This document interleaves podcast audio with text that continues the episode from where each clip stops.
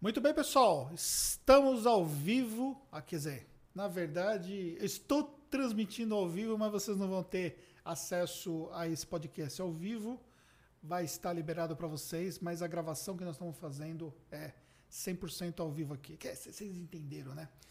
E hoje eu estou com a minha amiga Gisele e a gente vai bater um papo sobre comunicação, sobre estratégia de internet com utilização de vídeo dicas práticas para você que sente dificuldade na sua comunicação, para você que quer ter melhores resultados, entender como é que você faz esse ajuste de comunicação, enfim, um bate-papo incrível que a gente vai ter aqui e vá acompanhando porque tem muito conteúdo aqui pela frente. Primeiramente, tudo bem?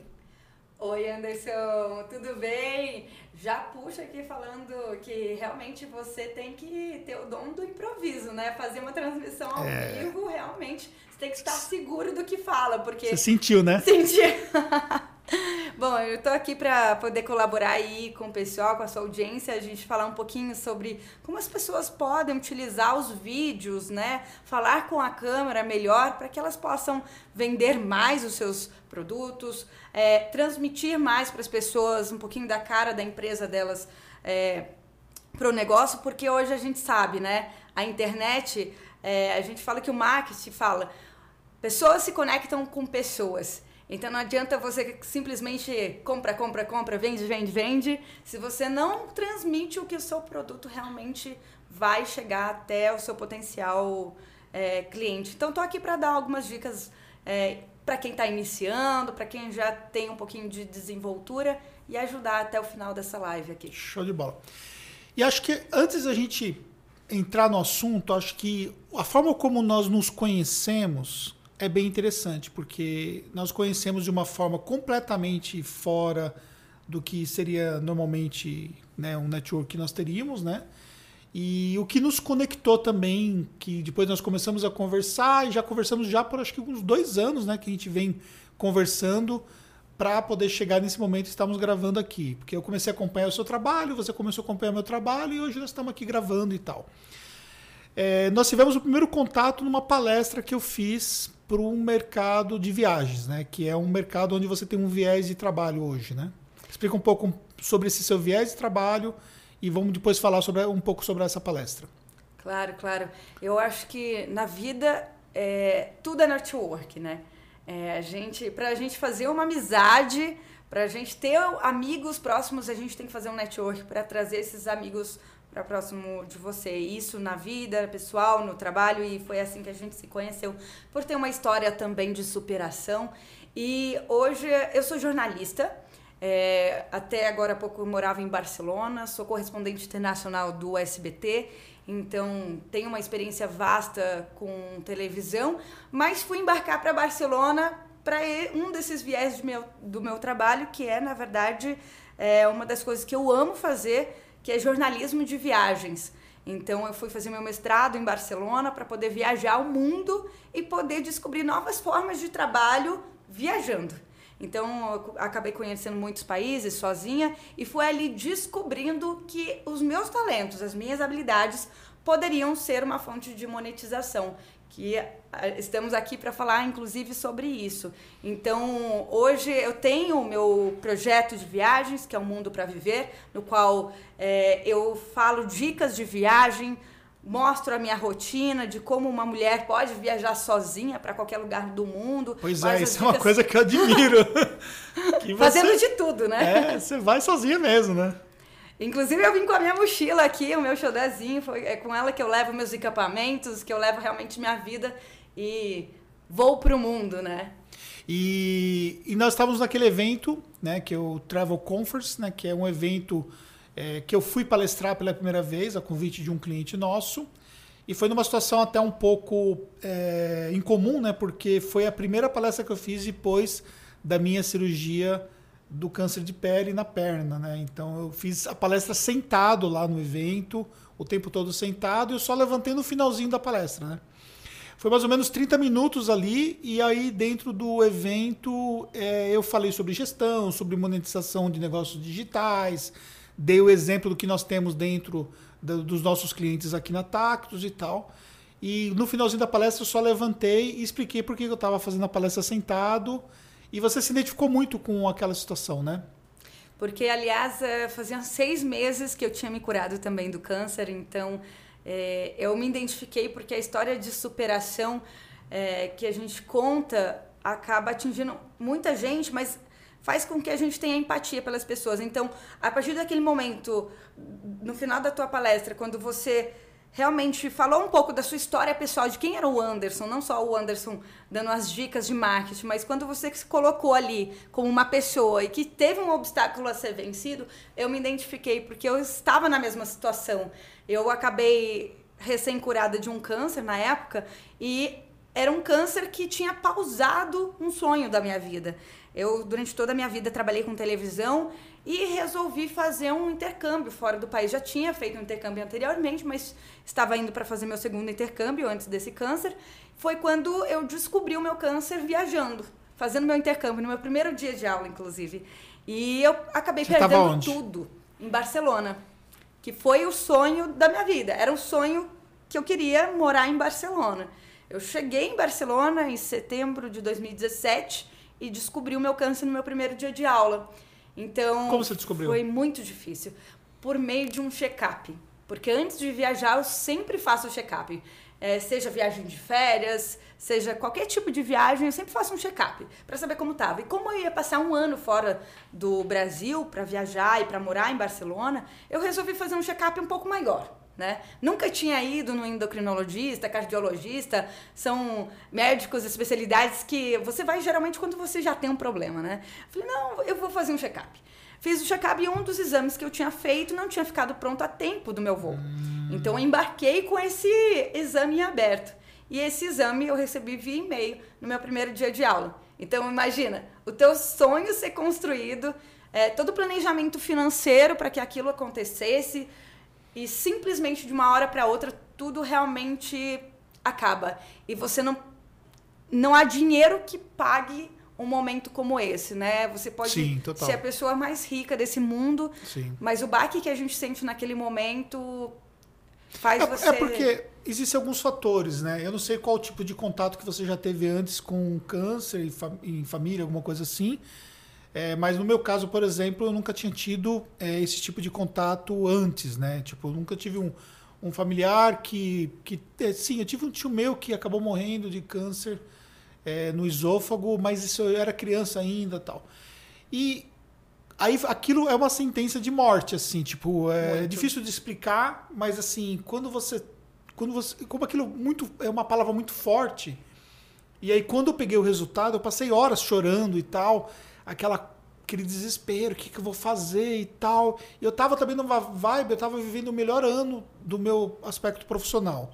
O ano que eu estava viajando muito, muita coisa acontecendo na, na nossa empresa na Tactus, e estava evoluindo, e as coisas realmente é muito aceleradas. E o que, que eu digo, né? Você, quando tem uma situação como essa, é você pular de um trem em movimento. Porque o que acontece é o seguinte: você simplesmente tem que parar tudo que você está fazendo e precisa dedicar sua atenção para aquilo. Claro que depois você vai se ajustando, né? Porque a sua vida também não pode parar por conta daquilo. Mas os seus projetos, você para. E você parou os seus projetos, né? O maior projeto. O maior projeto, que maior foi um projeto, projeto que, você, que você, de fato, é, via é, programado durante muito tempo? Desde meus 15 anos, eu confesso. É, eu sempre tive o sonho de morar fora do país, mas nunca foi algo possível. Infelizmente, não foi por questão que é, eu não queria. As condições financeiras da minha família nunca proporcionaram. Então, eu sempre tive essa coisa: um dia eu vou trabalhar, vou ter o meu dinheiro e vou conseguir fazer isso que eu sonhava. Então, é, foi não só a construção de um sonho que simplesmente desabou durante muitas horas e dias, porque o processo de aceitação, quando você tem a doença, é muito complicado. É muito fácil hoje pra gente falar, porque a gente superou, a gente passou. Sim. Mas a pessoa. E ganha que... maturidade também, né? Muita. É claro que a gente não quer ter nenhum tipo de problema semelhante novamente, mas obviamente o nosso olhar hoje seria diferente do que foi olhar naquele primeiro momento, né? Até mesmo hoje para qualquer tipo de problema, eu acredito que hoje você encara de uma maneira muito melhor. Eu tive antecedentes na minha família, a minha tia havia falecido do mesmo tipo de câncer, então a primeira coisa foi a sentença de morte. Eu vou morrer. Eu tenho tanto tempo de vida. O que eu vou fazer durante esse tempo? Então, o dia seguinte vou procurar um médico, vou perguntar se eu tenho uma semana de vida, um mês. Será que eu viajo o mundo em um mês? Será que eu volto para minha família, fico com a minha família? Então, foi uma coisa assim muito difícil para eu pensar e tentar entender que meu sonho tinha acabado. Tinha acabado. Mas aí foi o processo de aceitação que demorou pelo menos mais uma semana até eu entender que realmente eu precisava pegar o voo de volta, abandonar tudo e que o sonho não tinha acabado. Ele só estava dando um tempo para eu respirar e Deus estava me proporcionando uma outra vida. Então eu passei por tudo isso, assim, muito complicado no começo, mas depois eu acho que o câncer me deu novas oportunidades para viver, até mesmo estar aqui conversando sobre, sobre isso. Foi porque eu fui para um evento que eu falei, quando eu me curei, eu falei, agora eu tenho propósito.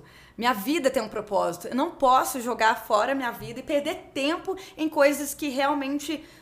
É, viver para trabalhar, né? Como a gente faz muito. Então eu passei a destinar um pouco a minha vida ao que eu amo fazer, que é viajar. E aí eu fui tentando encontrar alternativas que eu poderia ganhar dinheiro e viver dessas viagens. E foi quando a gente se encontrou no evento que eu criei, havia recém-criado, eu estava com cinco meses do meu blog Mundo para Viver, já estava com quase 10 mil seguidores seguindo esse propósito, porque eu tinha tentado recuperar todo o meu planejamento financeiro, estava na corrida contra o tempo para voltar para o meu sonho de morar em Barcelona. E você foi? E eu fui três meses depois. É. Eu lembro que a gente conversou e logo em seguida a gente ficou conversando e você falou que quando você estava indo, eu vi eu os consegui. vídeos que você fez toda emocionada e tudo mais. E é uma coisa interessante que a gente já pega essa história aqui, já vamos conectar com o público aqui sobre a questão da comunicação, né? A emoção conecta as pessoas? A emoção conecta e as histórias conectam. Boa.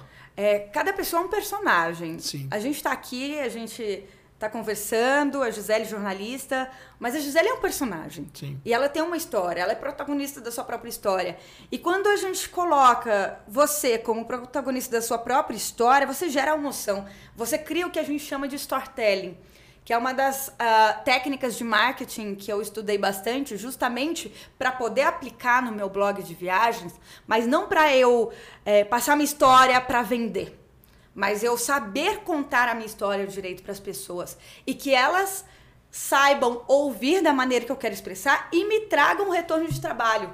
E foi aí que eu comecei os meus primeiros trabalhos monetizados. Meu primeiro contrato foi logo após esse evento, que eu me lembro que uma das palestrantes, a Mirella, ela virou e falou assim: Gisele, você precisa estudar seu storytelling. Você tem uma história muito forte na sua mão. E tem pessoas aqui nesse próprio evento que podem fazer projetos contigo. E, inclusive, eu saí daquele evento com meu primeiro contrato de 6 mil reais com uma empresa de saúde me financiando legal. a minha volta, o meu sonho. Então, por quê? Eu tive que estudar para como eu vou me comunicar com as pessoas, como elas vão saber da minha história e serem realmente a minha história parte da história da marca, da empresa.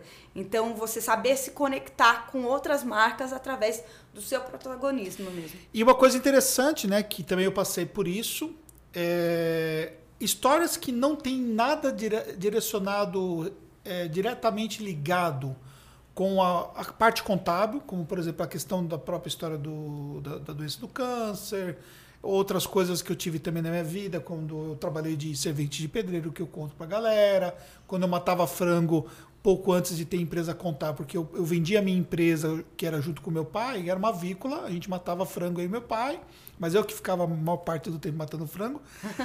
e naquela época se fazia isso, né? Hoje já não, se faz mais, né? Hoje já vem tudo pronto tal, né? Do, do, do, próprio, do próprio frigorífico. E naquela época, assim, vinha né, a galinha, e a pessoa escolhia qual que ela queria, a gente matava e ela levava, né? Era uma coisa assim, bem artesanal mesmo e sujo, né? Cara, quando conta essas histórias e tal, e aí as pessoas veem hoje a minha história dentro da contabilidade, as pessoas elas olham aquilo como sendo parte de um processo de construção. Porque a pessoa talvez não possui diretamente por uma coisa igual, mas ela está passando por outros perrengues, outros problemas para chegar ao sonho dela, para chegar ao objetivo dela e tudo mais. Uma jornada, né? É uma jornada. E isso tudo, é, existe uma, uma técnica para você conectar uma coisa com outra. O storytelling seria um, uma, uma, uma série de peças que vão se conectando para chegar ali a um ápice é, que possa entregar de fato ali uma comunicação mais efetiva? Com certeza. Inclusive, um, uma das técnicas que a gente fala sobre a construção da história é a jornada do herói. A jornada do herói, que é famosíssima, que é utilizada hoje. Por grandes nomes do Por marketing. grandes nomes, dentro da, da, da, própria parte de cinema, né? Do... Muitos filmes, como. É. Uh, agora não me lembro, aquele. aquele é, eu gosto muito, mas me, me esqueci. Aquele filme, daqueles bichinhos verdes. É Avatar? Não. Esqueci o nome Qual agora. é o Cadê os bastidores para saber, cinéfilos? Bom, é, mas é, vários é, é, filmes são baseados realmente. As próprias propagandas, elas, se você hoje passar a observar, usam muito mais histórias reais, de pessoas reais, para trazer, é, agregar valor à marca, para que fazer que o público se conecte com a marca. Então a jornada do herói, aquela pessoa que veio de baixo, que ela veio lutando ali, é uma novela, né? Ela chega pro combate, ela perde, né? Como se fosse a minha história. A vida inteira eu sempre quis fazer intercâmbio, morar fora. Nunca fui uma pessoa que tinha dinheiro, mas sempre batalhei. Fiz faculdade, fiz pós-graduação com meu dinheiro. Cheguei a um nível profissional que eu sempre quis, trabalhar uma das maiores emissoras de televisão. Fui convidada para trabalhar em outra emissora grande de televisão e fui batalhando, fui batalhando. Consegui dinheiro, me planejei, fui pro sonho. Pá! Tudo acabou, tudo parou. Então, ou seja, o personagem principal, ele chega ali e ele cai. Aí trava uma batalha, é uma luta, né? A gente fala que aí é a fase final da jornada do herói. Que todo mundo tem uma boa história. Todo mundo tem. Ela só não e, sabe qual não, é. Não sabe qual é. E não só não sabe qual é, como não sabe contar, né? Que nem a história de uma piada, né? Você pode pegar. Eu, eu sou péssimo para essa parte de piada e tal. Então, se eu for contar uma piada, eu não consigo dar a ênfase na piada que ela torne-se engraçada, porque eu não tenho esse no storytelling não é diferente em relação à sua própria história, né? Todo mundo tem uma história de superação. Todo mundo. Só que nem todo mundo sabe como reconhecer, reconhecer como utilizar essa história, como usar ela até profissionalmente, né? É, e você disse que não é preciso ter vencido uma doença para que a gente. Total. É, no meu processo aí que a gente se conheceu, a gente se conheceu no meio de um processo que eu estava tentando voltar para o meu sonho e eu tinha perdido quase 40 mil reais. Eu não estou falando de mil reais. Foram quase 50 mil reais de investimento no intercâmbio que simplesmente de um dia para outro, pra outro assim, ó. Acabou. Acabou. Eu perdi o dinheiro, voltei para o Brasil, não tinha dinheiro nem para operar. Eu fui para a fila do SUS esperar a minha cirurgia e tive que recomeçar do zero, com a conta bancária zerada, para voltar e bater na porta, assim, ó voltei a trabalhar, preciso trabalhar, preciso de dinheiro. Só que só um trabalho não bastava para o tempo que eu precisava para voltar para o meu sonho. Entendi. E aí eu comecei a trabalhar em outros dois empregos aqui em São Paulo. Então eu trabalhava como jornalista do Roberto Cabrini, de um dos programas Nossa, de legal. investigação é, mais é, conceituados do país. E saía do programa e ia trabalhar como hostess no Bar Brahma da Rua São João. Ah, eu me orgulho falando de legal. que é, eu tinha um duplo trabalho durante a semana, então eu era. Isso no meio do tratamento? No meio do tratamento. Aí você teve que fazer uma cirurgia? Eu tive que fazer a cirurgia, graças a Deus não precisei fazer quimioterapia, a cirurgia já ajudou, mas tive um processo de. Como a gente. O meu foi na tireoide, a gente tem que fazer reposição hormonal. Entendi. E a reposição ela é devagar. Então o médico ele vai usando a medicação até chegar a uma dose que realmente seja bem. Mas eu tive uma evolução muito boa, assim. Eu acho que faz parte a nossa energia está muito boa também para o tratamento, sim, né? É. E aí, quando eu pedi autorização para voltar a trabalhar, ele falou: não, pode trabalhar, mas num ritmo mais devagar, porque você está mais cansada, a gente está acompanhando ainda e eu não consigo ficar mais devagar. E aí ali já comecei em julho de 2018 até dezembro de 2018, trabalhando em três empregos. Durante semana, dois, final de semana trabalhava numa casa de eventos no Itaim Bibi, que eu fazia coordenação de eventos. Então, em tempo recorde, eu consegui toda a grana de novo, mas dessa vez para pagar um mestrado lá em Barcelona. Só que eu não tinha o dinheiro para minha passagem, não tinha o dinheiro para ficar. E aí foi um storytelling em cima dessa história. Eu contar para as pessoas, galera, vocês que estão me seguindo, vocês sabem que estou batalhando e consegui o dinheiro do meu mestrado. Agora eu preciso do dinheiro para viajar.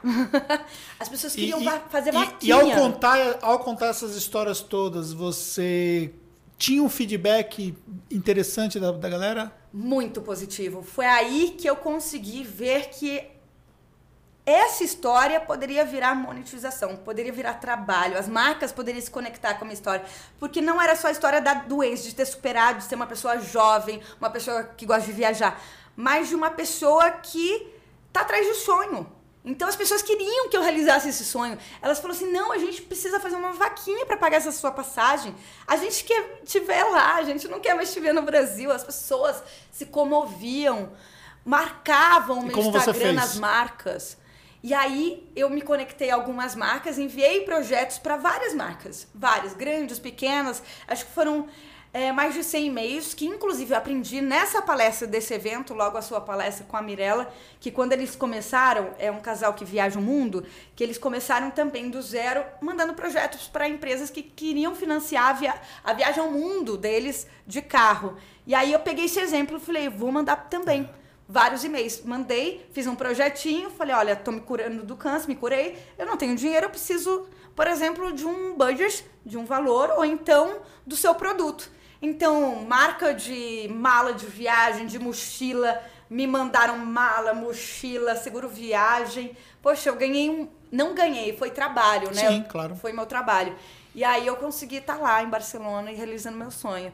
Mas aí ali. E lá você começou a trabalhar lá também, né? Enquanto você fazia o mestrado. Ali eu comecei a ver que o meu projeto ganhar, poderia ganhar mais dinheiro. Então eu continuei com algumas empresas, um contrato, né? Que a gente fala public posts no Instagram. Comecei com algumas empresas. E ali eu vi que eu sabia muito de redes sociais e poderia ganhar dinheiro com isso. Foi aí que comecei a trabalhar como gestora de redes sociais, enquanto conciliava o meu primeiro trabalho internacional como repórter do SBT.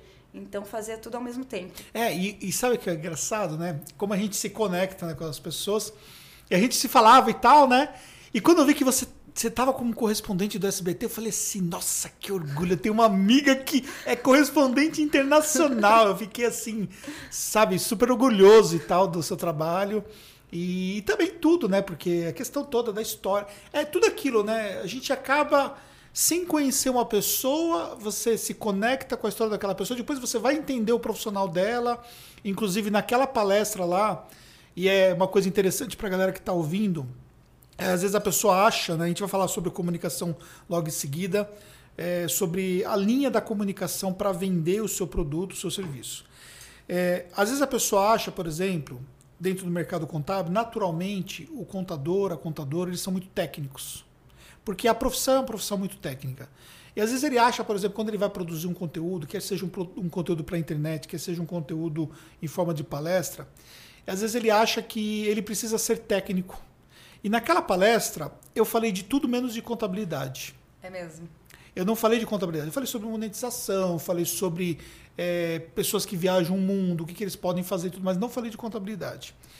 E aí, no final da palestra, eu fiz a palestra toda sentado, no final da palestra eu só levantei, porque eu subi de muleta lá, né? E eu estava ainda com os pontos na perna. E eu fiz de bermuda a palestra. E aí eu levantei, fiquei de pé, é, segurando assim na cadeira e, e, finalizei a palestra e fui aplaudido de pé. Fiquei até emocionado.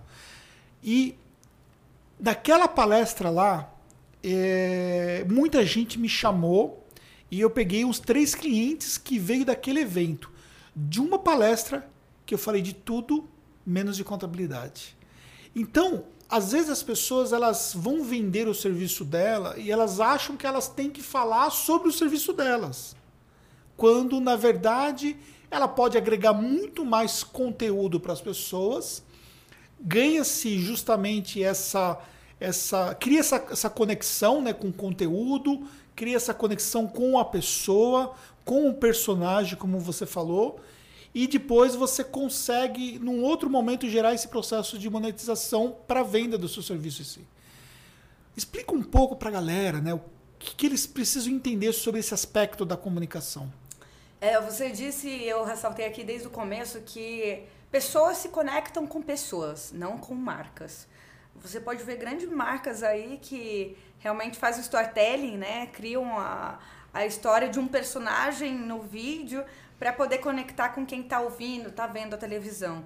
E é justamente isso que você disse. Não estou querendo dizer que você vai mostrar o dia a dia da sua vida, mas você mostrando um pouco dos bastidores do seu trabalho, que você é uma pessoa normal, que você tem um escritório de contabilidade, que você sofre para chegar no trabalho, que você pega trânsito, que você tem filho para administrar, que você está num home office, que você tem um cliente te ligando ali e você tem que lidar com o horário que a, a sua empregada doméstica sai de casa. Isso mostra que você entende, você sabe do seu negócio, mas você entende que as adversidades do dia a dia todo mundo tem, né? Então, quando você traz um pouco assim de humanidade para o seu negócio, você acaba atraindo mais pessoas. Eu tenho certeza que não só a tua história, aquela tua palestra me atraiu e hoje a gente está fazendo um negócio, a gente está gerando um network, como te gerou esses três clientes.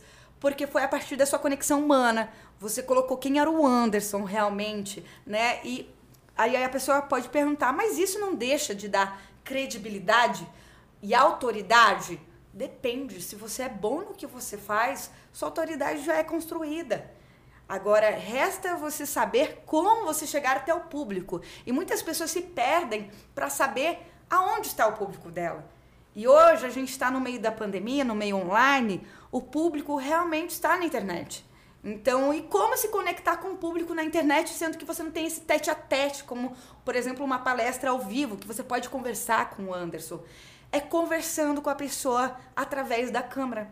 É através, como se fosse um ouvinte, como se fosse a tua família. Você vai contar o teu dia para sua mãe, como se fosse é, para a pessoa como se fosse para sua mãe, para o seu amigo. Então você vai contar ali, vai começar o seu dia. Oi, pessoal, tudo bem? Olha, estou chegando na empresa aqui, é, eu tenho meus funcionários que já estão aqui na empresa, a gente vai começar aqui os trabalhos, a gente tem alguns clientes que a gente faz tais, tais tipos de trabalho. Ou seja, você passou a sua autoridade porque você tem a sua empresa, falou dos seus serviços, mas você traz, você traz humanidade falando: olha, gente, tô chegando aqui na minha empresa, vou mostrar para vocês como é meu trabalho.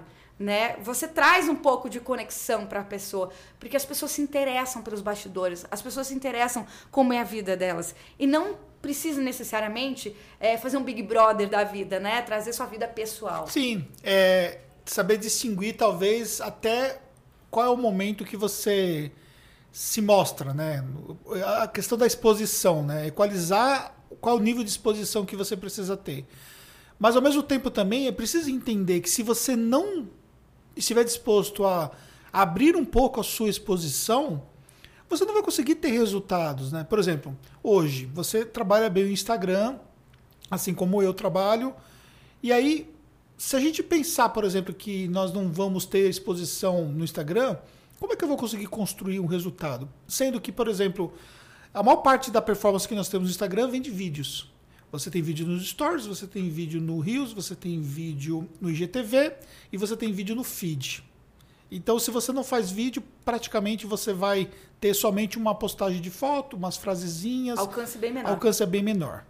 E aí, beleza. Se você ficar somente naquela vibe de ficar falando somente sobre assuntos técnicos e tal, aquela coisa, também você não tem um processo de, de conexão. A gente vê até pelas postagens, aquele nível de postagem que, que tem essa questão mais familiar, ela tem um alcance muito maior também. Então você precisa incluir isso, né? Por exemplo, ontem eu estava cozinhando em casa, não sou cozinheiro, mas eu gosto de mexer com carnes, eu estou tentando me especializar em carnes e tal. Eu falei para a Fernanda, eu falei assim, eu só vou, só vou me especializar em carnes. Porque eu acho que é uma coisa que eu gosto e que eu vou conseguir, por exemplo, desenvolver e tal.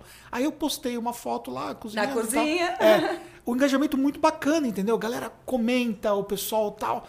E às vezes você posta um conteúdo que é um conteúdo de valor, mas o engajamento não chega nem perto, às vezes, de uma coisa de ordem pessoal. E por aí vai, né? Às vezes eu posto uma foto com os meus filhos, às vezes eu posto uma foto é, de uma viagem, de alguma coisa assim. E essa exposição, ela é necessária. E, e as, as, pessoas, elas têm dificuldade de entender que essa exposição é necessária. E existe um nível de exposição que você está disposto. Você só precisa estabelecer qual é esse nível. Agora, se você não quer se expor absolutamente nada, fica difícil de você fazer um trabalho hoje de internet, né? E um trabalho orgânico, né? E você disse isso, é, é fato, né? Esse, esse exemplo da cozinha. Muitas pessoas devem ter parado de pensar: nossa, o Anderson, especialista em contabilidade, está na cozinha, ele cozinha, né? mas ele tem a vida dele também. E você trouxe um pouquinho dessa relação humana. E que pode ter agregado, agregado agora um, futuros clientes, por exemplo, que devem ter pensado: poxa, se ele trabalha e ainda cozinha, poxa, eu acho que ele sabe a minha dor. Eu tenho uma empresa, eu tenho que cozinhar, tal, eu tenho que fazer as coisas de casa, então eu tenho que ter alguém que comande o meu orçamento. Não, eu acho que o Anderson realmente é uma pessoa que ele fala sobre o conteúdo, mas ele sabe da minha realidade também. Porque você se aproximou nesse momento de uma cena dentro de uma cozinha. E aí, por exemplo, eu tenho alguns clientes de gestão de redes sociais é, que eu tenho a minha própria empresa de comunicação e faço essa gestão, que é nada mais do que comandar o Instagram dessas pessoas e orientar ela na produção de conteúdos. Aí ontem é, eu estou iniciando um novo trabalho com uma nova cliente e ela é da área de finanças e ela só me disse a primeira coisa: não me manda gravar vídeo quem sou eu porque eu não sei. Ela já falou isso. Eu falei: a primeira coisa que eu vou te falar, você tem que gravar um vídeo se posicionando quem é você, o que você faz, aonde você mora. Então assim, eu falei: olha, eu posso começar o trabalho mas ele não vai gerar engajamento. Você quer o quê? Compromete o resultado. Né? Exatamente. E eu falei exatamente isso ontem. Foi ontem que eu dei aula? Não, ontem não foi. Anteontem que eu dei uma aula de marketing para uma turma nossa. E, eu, e, a aula era justamente sobre vídeos. E eu falei assim, galera, é o seguinte. Existe dois caminhos apenas. Ou você faz redes sociais com vídeo, ou você não faz redes sociais. Porque se você não fizer vídeo na rede social, falando especificamente de Instagram, você vai ter uma limitação tão grande daquilo que você consegue construir que não faz sentido. Então vai fazer outra coisa, porque você vai dedicar energia para uma outra coisa que pode te dar resultado. Agora, para você fazer Instagram, você precisa aparecer. E, e é nítido. É nítido. O Instagram está investindo em várias ferramentas Exatamente. de vídeo. Até por uma então questão concorrencial com o próprio YouTube e tudo mais, né? Exato. São plataformas diferentes, mas o Instagram, ele veio criando primeiramente ali os stories, né? Porque é um conteúdo diferente do feed. Ali depois ele veio para o IGTV para você conseguir gravar um vídeo um pouco maior. Aí começando a competir com o YouTube, ainda são plataformas bem diferentes de conteúdo. E agora tem o Reels. É. Então pra assim, concorrer com o TikTok. Para concorrer com uma nova plataforma e o alcance do Reels, ele é muito grande. Ele é muito maior do que o feed, ele é muito maior que o, que o IGTV e ele é muito maior às vezes que o Story. Então, você tem que começar a se adequar às novas ferramentas que o Instagram te proporciona. Se ele atualizou essa nova ferramenta, você tem que usar. Por quê? Porque se ele fez essa nova ferramenta para as pessoas usarem. Então ele vai disseminar muito mais rápido aqueles conteúdos das pessoas que estão utilizando a ferramenta nova dele. Mas aí entra naquele ponto que é o ponto da ah, mas eu tenho vergonha. E aí vamos falar para essa galera que tem vergonha aí, que está nos assistindo, Tá, você tem vergonha. Como é que a gente vai vencer essa barreira, então, da vergonha? E, primeiramente, quais são os motivos que a pessoa se sente tão envergonhada diante da câmera? É o julgamento? É a autoaceitação?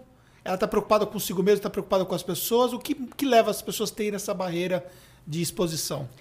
É, respondendo até a primeira pergunta, com um exemplo muito claro da nossa vida de que todo mundo já passou por isso. Primeiro beijo né? Eu acho que o primeiro beijo de todo mundo foi aquela coisa: como que eu vou beijar? Uhum.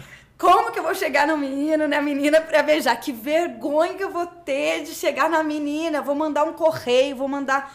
O primeiro beijo ninguém sabe como vai ser. A gente não sabe como vai se posicionar naquele momento. A gente não sabe como o outro vai reagir quando a gente dá o primeiro passo do beijo. Então, o primeiro contato com a câmera é justamente o primeiro beijo é a vergonha, não saber como lidar, mas você tem que fazer para você realmente se apaixonar por alguém. E é uma coisa realmente da vida, não é?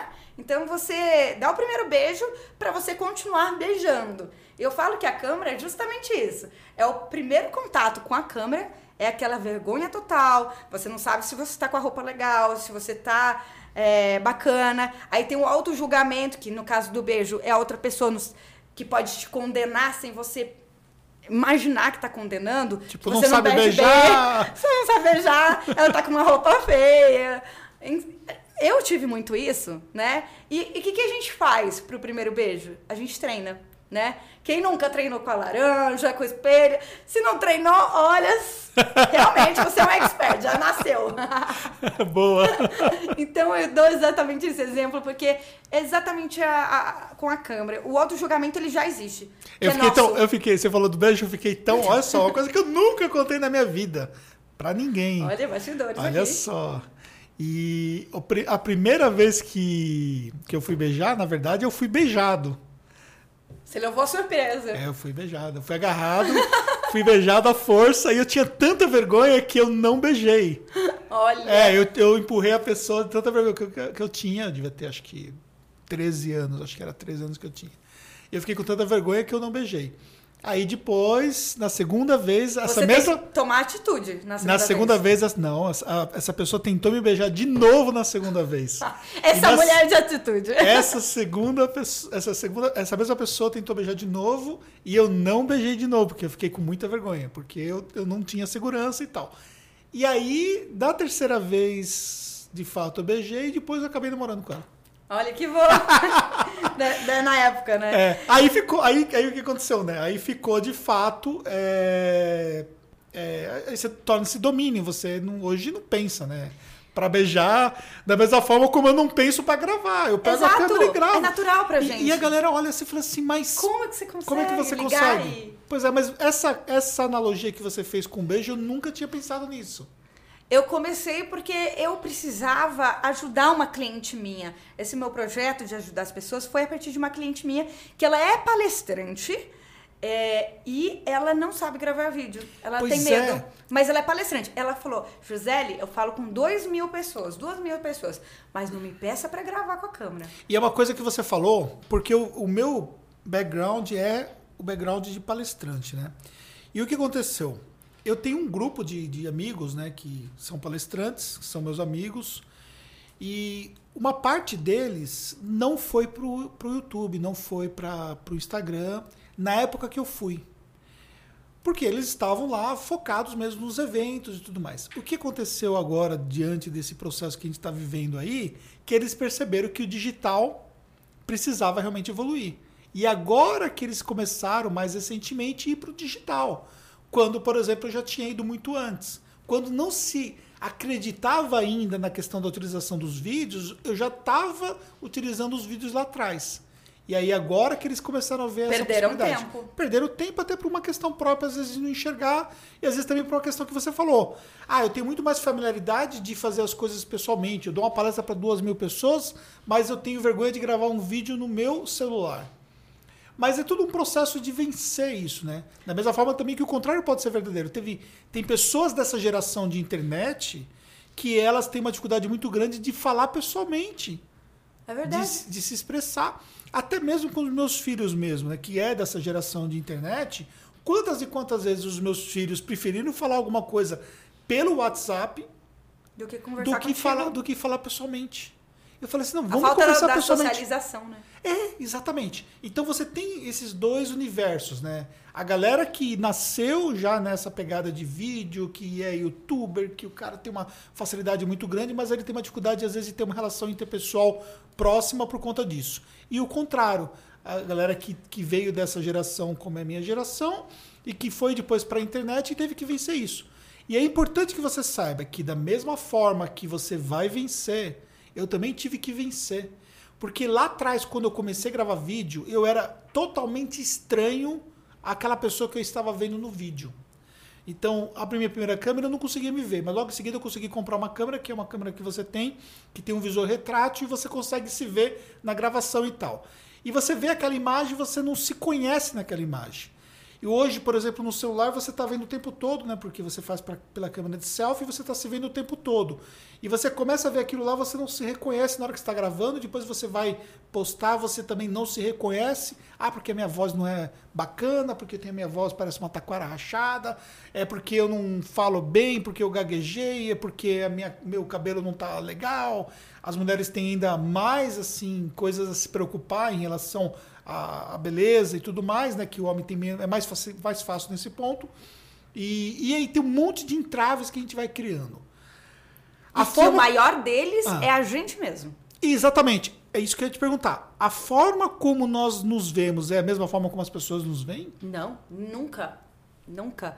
Porque, primeiro, é a mesma coisa do primeiro beijo. Quando você vai sair para um primeiro encontro, é, até mesmo hoje, a primeira coisa é normal que a gente saia à rua e fala: o que, que ele vai pensar de mim? Será que eu tô com a roupa legal? Será que meu hálito tá legal? Será que eu vou falar legal? Pensou? Então é, é, a gente equiparando um pouquinho, analisando. Lá, lá, no meu beijo lá, a gente tinha um house, né? Que chupava antes lá. E que você foi forçado. Pois é. E que hoje as pessoas às vezes são forçadas a gravar um vídeo, é. né? Então, assim, ou elas começam a treinar e partem a produzir o primeiro vídeo, ou realmente elas são empurradas como aconteceu contigo do primeiro beijo, a dar o primeiro beijo, a fazer o primeiro vídeo. Então, assim, o auto-julgamento, ele é o maior problema para a pessoa gravar um vídeo, porque a gente se sente muito medroso é, e a, não se sente seguro de achar que a gente gravando, a gente tem que ser o melhor. Não tem aquela frase... É, fazer é melhor que não fazer, uhum. né? Aquela coisa do. Feito é melhor do que perfeito. Perfeito, isso, obrigada. E aí, você não fazer, você adia e procrastina algo que você teme. Então, o que, que eu dou a dica, geralmente? A pessoa está começando, né?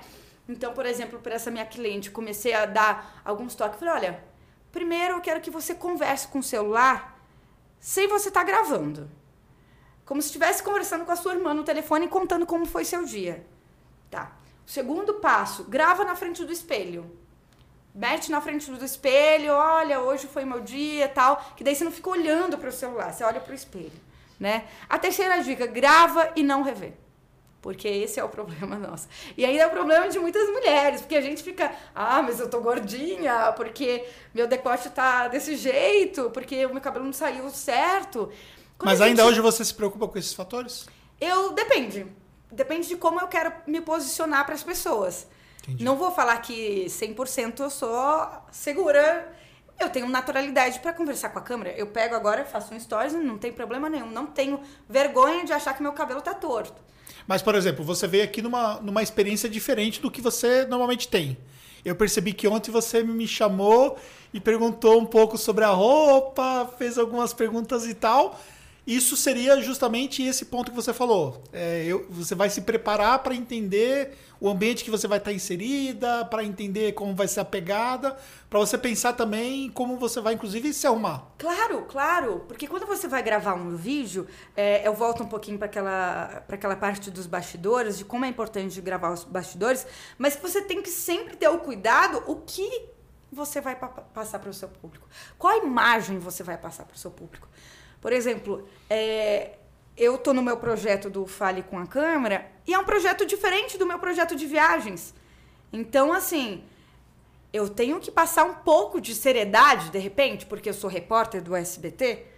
Preciso.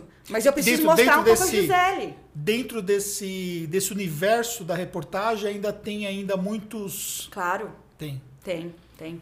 Tem porque o repórter ele ainda é considerado aquele apresentador da televisão. Entendi. Só que a gente precisa mostrar, por exemplo, ontem, é, eu estava numa gravação com o secretário estadual de esportes do estado de São Paulo. Então eu estava numa gravação com ele que surgiu em 10 minutos antes. Falou, ó, vai ter que fazer essa gravação com o secretário, vai ser via Zoom e tal. Então, assim, me pegou de repente, só que eu já estava preparada para aquilo. Seja fisicamente, com a roupa tal. Então, assim, na hora Mas é a preparação gravar, mental. Eu, eu já tinha domínio.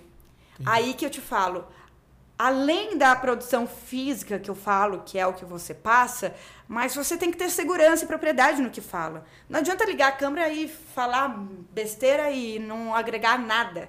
Então, você vai mostrar um bastidor, mas o bastidor interessa para o seu público? É o nicho do seu público? Se não interessar, por que, que você vai mostrar uma coisa que não pertence ao seu público? Agora, sim, é, você considerar que isso seja um empecilho para sua vida, por exemplo, fisicamente, você me disse é, nessa. Quando eu perguntei que roupa eu vou, né? Porque a gente vai gravar o podcast, vídeo, ele falou, você falou informal. Falei, bom, eu vim como Gisele. Eu vim como Gisele aqui. Eu que é justamente, confortável. Que é justamente o que a gente quer. É, é, que as pessoas sejam elas mesmas. Tanto é, por exemplo, que a gente conversa antes do que a gente vai falar. Não. A gente não preparou é, nada. É, eu, eu, só falei assim: ah, a gente vai falar sobre comunicação, vai entrar de vídeo e tal, e só. Mas a gente não. Ah, eu vou te perguntar isso, você vai responder aquilo, eu vou te perguntar aquilo. Não tem nada é, conversado previamente do que a gente vai falar, justamente para a gente ter essa questão toda da, da, da de, de ser assim essa pegada natural, né? Até mesmo você. Você é dono de uma empresa de contabilidade. Sim. Não necessariamente você tem que ter tá de terno e gravata e tá de roupa social. Não uso faz muito tempo. Porque justamente eu, eu vi a necessidade de quebrar o paradigma de que aquela questão, né? Ah, o cara é profissional contábil, o cara que é tudo tiozão, aquela coisa toda. Tanto que as pessoas hoje vê a minha que até foto. Parece hoje, inatingível, né? Exatamente. As pessoas falam assim, poxa, você está mais jovem hoje. Eu falo assim, ah, tem dois motivos pelo fato de estar mais jovem, né? Primeiro, por causa da Fernanda, que ela me ajudou a ficar mais jovem, né?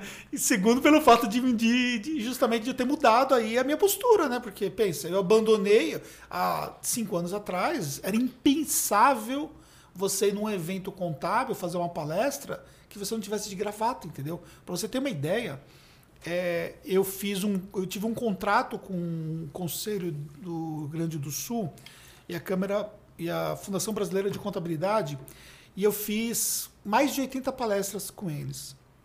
E o que aconteceu? É, viajando pelo Rio Grande do Sul todo, eu conheço 68 cidades palestrando no Rio Grande do Sul.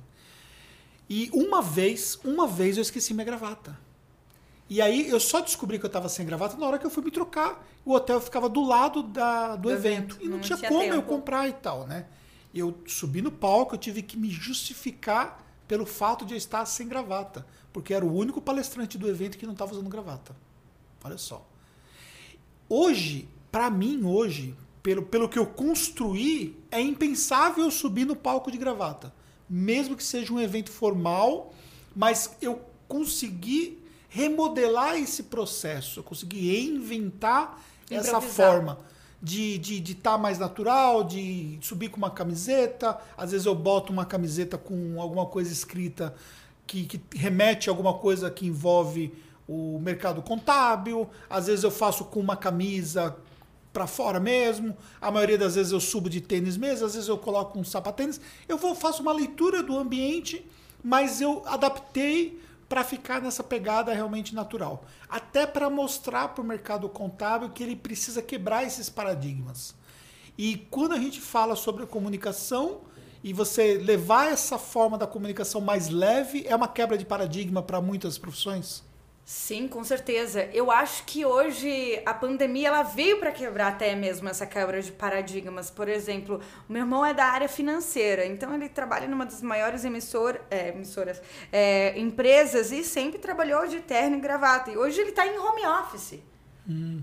Então, assim, é, hoje a gente vê que as empresas estão em home office e que não vê a necessidade, primeiro, da pessoa se deslocar até a empresa né, que ela pode conseguir fazer da casa dela e que ela precisa estar o mais confortável possível, é, né? Total. Então, assim, as pessoas precisam se adaptar e quando elas estão na internet, elas precisam conversar com o seu público. Eu tenho certeza que agora você conversa muito mais com o seu público do que antes, porque hoje você tem um público que é de profissionais da área, do mesmo setor que o seu, mas públicos que podem virar o seu cliente. Uhum. Então, você sabe conversar com os dois públicos, né?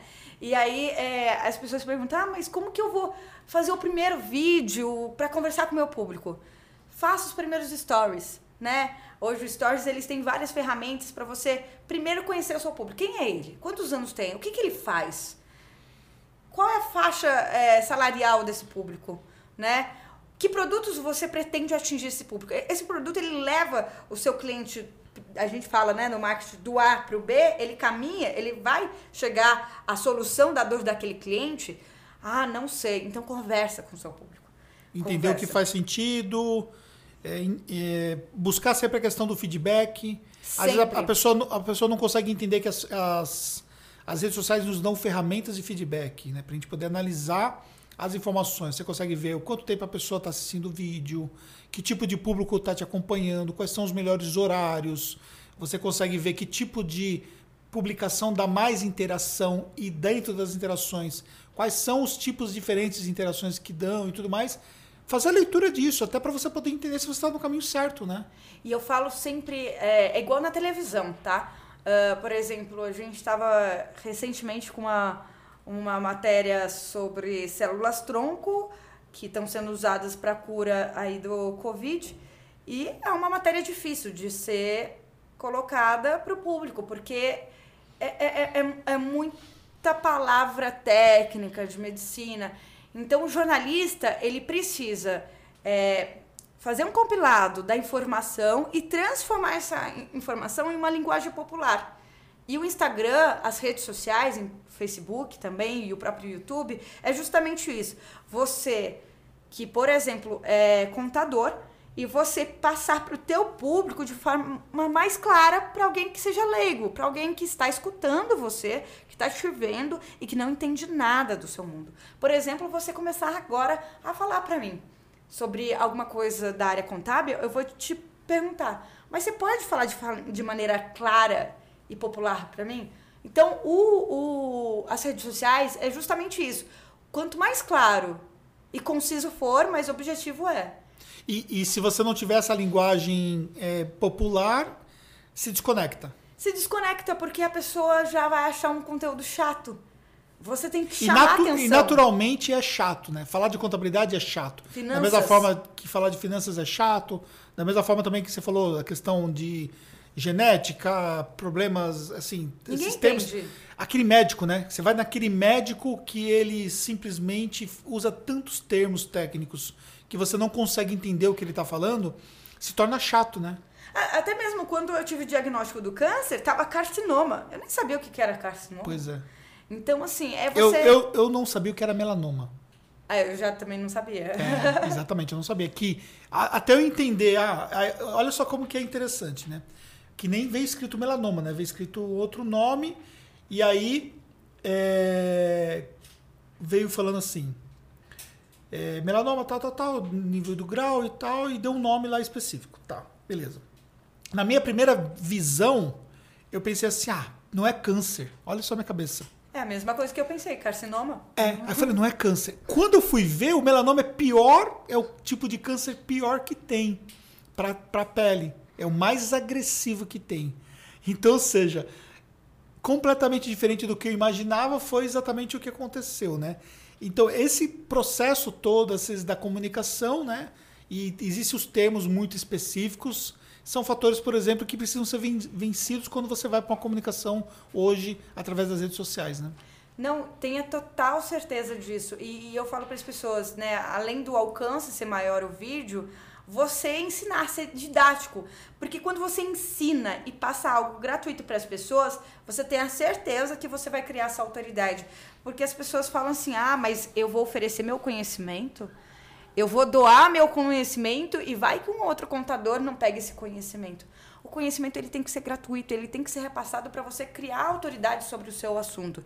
Então, por exemplo, se você é contador, fala sobre sua empresa explica como faz. Por exemplo, uma coisa super. É, para mim, né, que é difícil, mas uma coisa que um contador poderia explicar.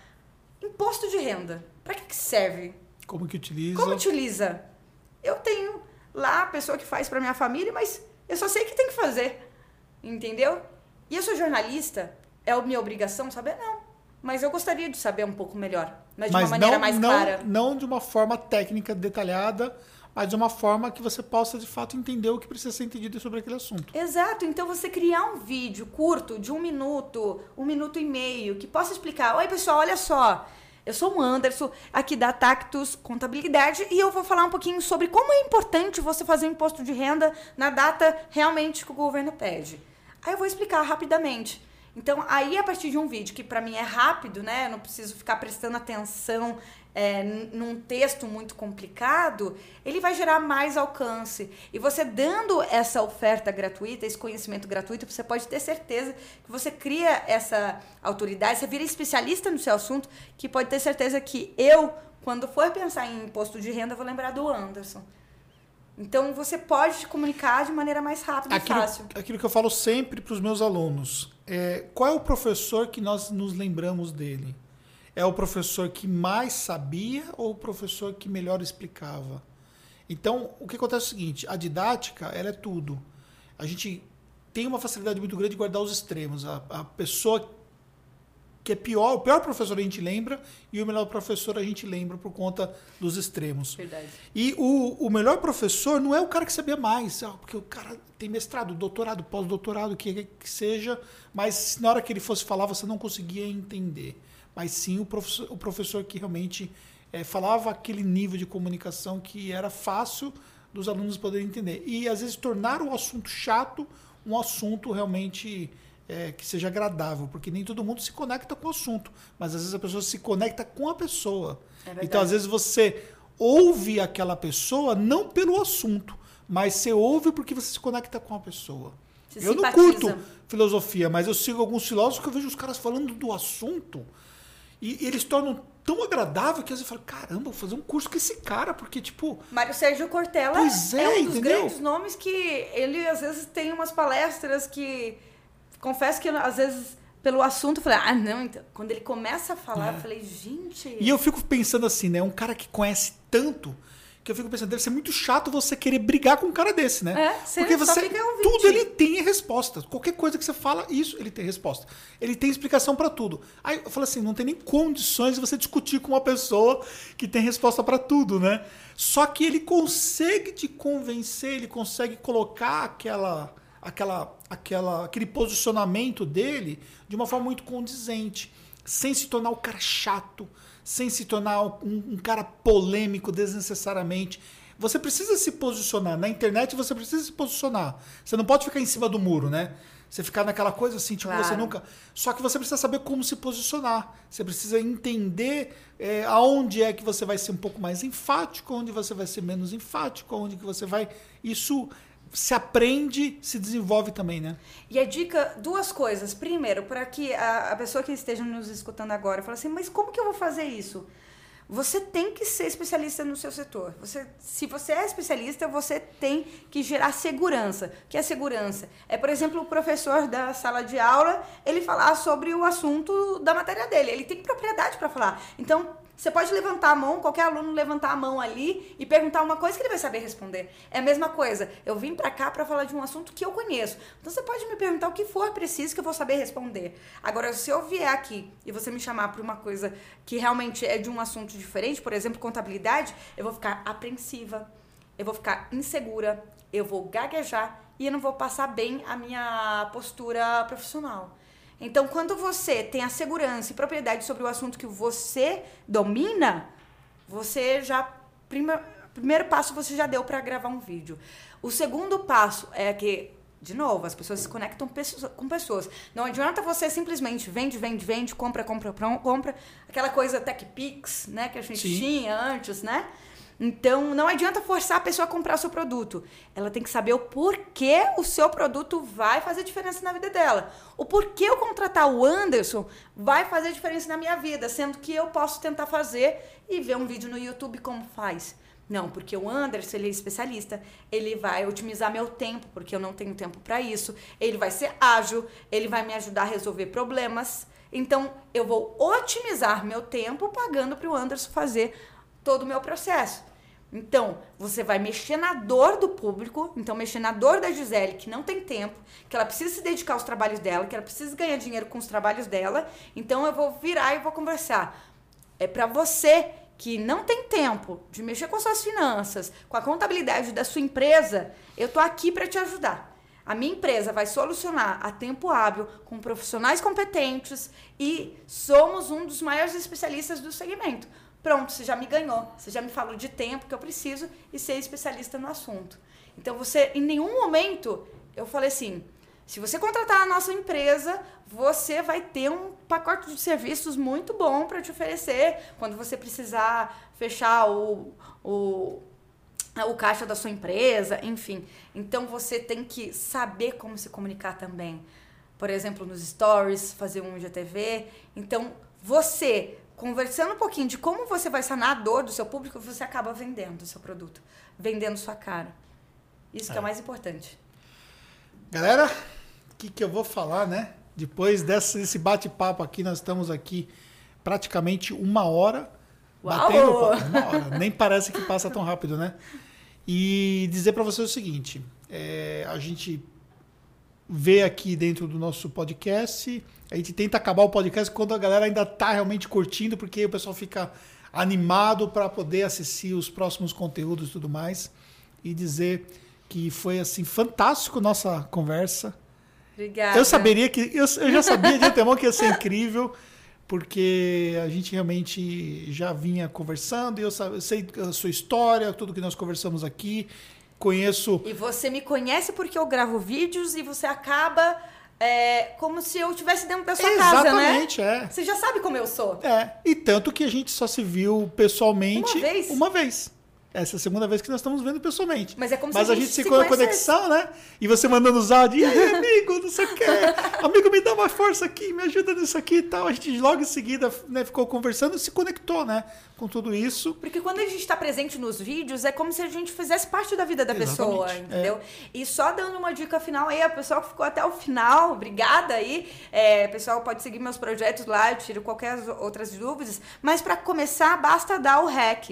Então não é preciso de muito. Você com teu próprio celular, se você é da área contábil ou um outro setor, faça um investimento de um celular legal, que isso Sim. é preciso realmente. Até porque você tem outra utilização do aparelho também para outras coisas, né? Ótimo. Então não tem como, por exemplo, ter câmera para gravar um estúdio. Não, faça um investimento. Tem um celular com uma câmera legal para gravar vídeos.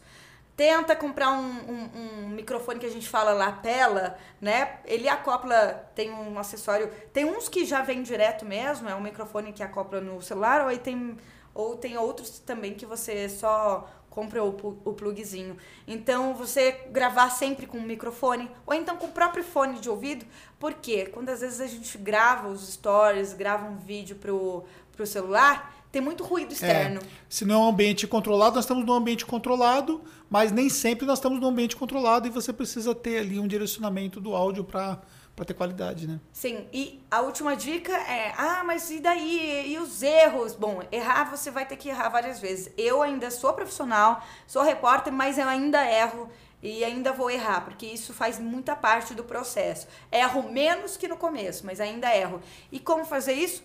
A edição, né? A gente tem aplicativos de edição de vídeos tão fáceis, como o Videolip, o InShot. Eu gosto porque são gratuitos, são fáceis e simplesmente só colocar, joga o vídeo ali, faz um corte seco mesmo que a gente fala, né? Um corte só dos trechos onde você errou e já coloca. Dá o primeiro.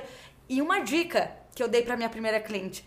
Eu falei assim, olha, reconheça a sua dor pro seu público.